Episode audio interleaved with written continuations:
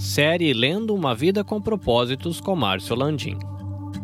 Capítulo 34 Pensando como servo. Filipenses 2:5 Pensem de vocês mesmos, tal como Cristo Jesus pensava de si mesmo. Servir começa na mente. Ser servo requer uma mudança de rumo em sua mente, uma alteração de postura. Deus está sempre mais interessado em por que você faz algo do que no que você faz. Atitudes contam mais que realizações. Servos verdadeiros servem a Deus com uma mentalidade que engloba cinco atitudes. Primeiro, os servos pensam mais nos outros do que em si. Os servos se concentram nas outras pessoas e não em si. Esta é a verdadeira humildade. Não pensar menos de si, mas pensar menos em si. Eles são abnegados. Quando deixamos de nos concentrar em nossas próprias necessidades, ficamos a par das necessidades ao nosso redor. Jesus esvaziou-se a si mesmo,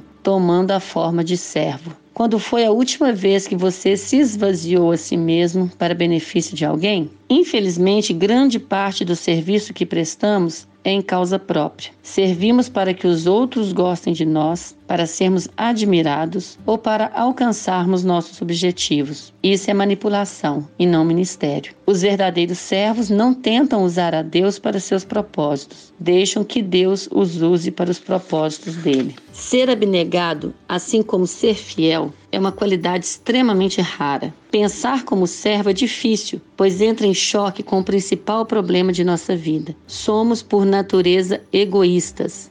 Pensamos demais em nós mesmos. Por esse motivo, a humildade é uma luta diária, uma lição que temos de reaprender repetidamente. Podemos avaliar nosso coração, ver se somos servos pela forma de reagirmos quando os outros nos tratam como servos. Segundo, os servos pensam como administradores, não como donos. Os servos se lembram de que Deus é o dono de tudo. Na Bíblia, o administrador era o servo encarregado de gerenciar uma propriedade. Como você está lidando com os recursos que Deus lhe confiou? Para tornar-se um verdadeiro servo, você terá de resolver a questão do dinheiro na sua vida. Jesus disse: Nenhum servo pode servir a dois senhores. Vocês não podem servir a Deus e ao dinheiro. Ele não disse vocês não devem, mas vocês não podem. É impossível. É o dinheiro que tem o maior potencial para substituir Deus na nossa vida. Mais pessoas são desviadas do serviço de Deus pelo materialismo do que por qualquer outra coisa. Quando Jesus é seu mestre, o dinheiro serve você. Mas se o dinheiro for seu mestre, você se torna escravo dele. A riqueza não é absolutamente um pecado, mas deixar de usá-la para a glória de Deus o é. Os servos de Deus sempre se preocupam mais com o ministério do que com o dinheiro. No capítulo 31, o autor menciona dois tipos de pessoas: construtores do reino e construtores de riquezas. Ambos são bons em fazer os negócios crescerem, fechar acordos ou vendas e obter lucro. Os construtores de riquezas continuam a acumular fortunas para si, independentemente de quanto tenham alcançado. Mas os construtores do reino mudam as regras do jogo. Eles ainda tentam ganhar tanto dinheiro quanto for possível, mas fazem isso para distribuí-lo. Usam a riqueza para financiar a Igreja de Deus e a sua missão no mundo. Terceiro, Servos pensam no seu trabalho e não nos que os outros estão fazendo. Eles não fazem comparações, não criticam e nem competem com os outros servos ou ministérios. Estão muito ocupados realizando o trabalho que Deus lhes deu. A competição entre servos de Deus é absurda por muitas razões. Estamos todos no mesmo time. Nosso objetivo é fazer que a pessoa de Deus apareça de forma positiva e não a nossa pessoa.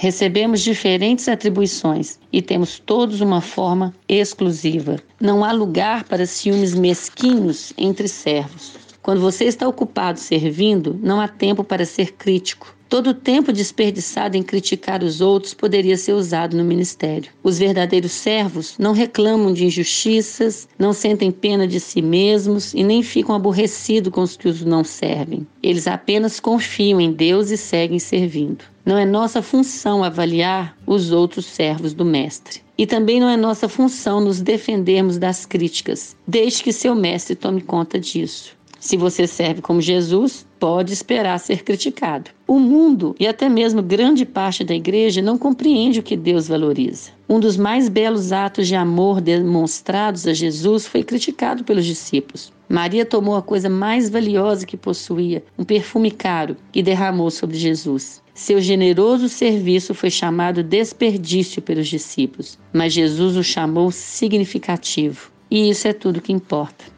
Os servos baseiam sua identidade em Cristo. Por se lembrarem de que são amados e aceitos pela graça, não têm de provar o seu valor. Eles aceitam de bom grado trabalhos que pessoas inseguras considerariam abaixo delas. Somente pessoas seguras de si podem servir. Pessoas inseguras estão sempre preocupadas com a aparência perante os outros. Elas temem a exposição de suas fraquezas e se escondem sob camadas de orgulho e pretensão. Quanto mais você for inseguro, mais irá querer que as pessoas o sirvam e mais necessitará da aprovação delas. Os servos não precisam cobrir as paredes com placas e prêmios para confirmar seu valor. Eles não insistem em ser tratados por títulos nem se envolvem em mantos de superioridade. Os servos consideram irrelevantes os símbolos de status e não medem o próprio valor pelas realizações. Servos consideram o ministério uma oportunidade, não uma obrigação. Eles gostam de ajudar as pessoas,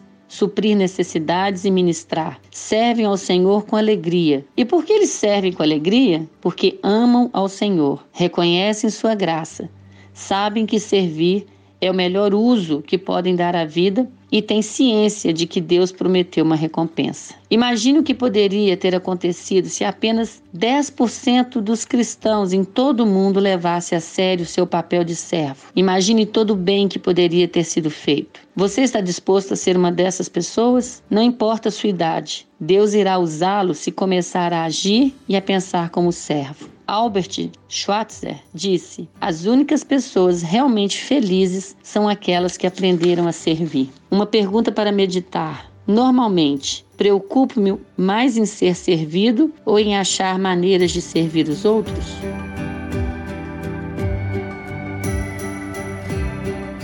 Você pode ouvir a continuação desta série diretamente do seu agregador de podcasts, Spotify, Google Podcasts e Apple Podcasts. Basta você procurar por EBVNcast.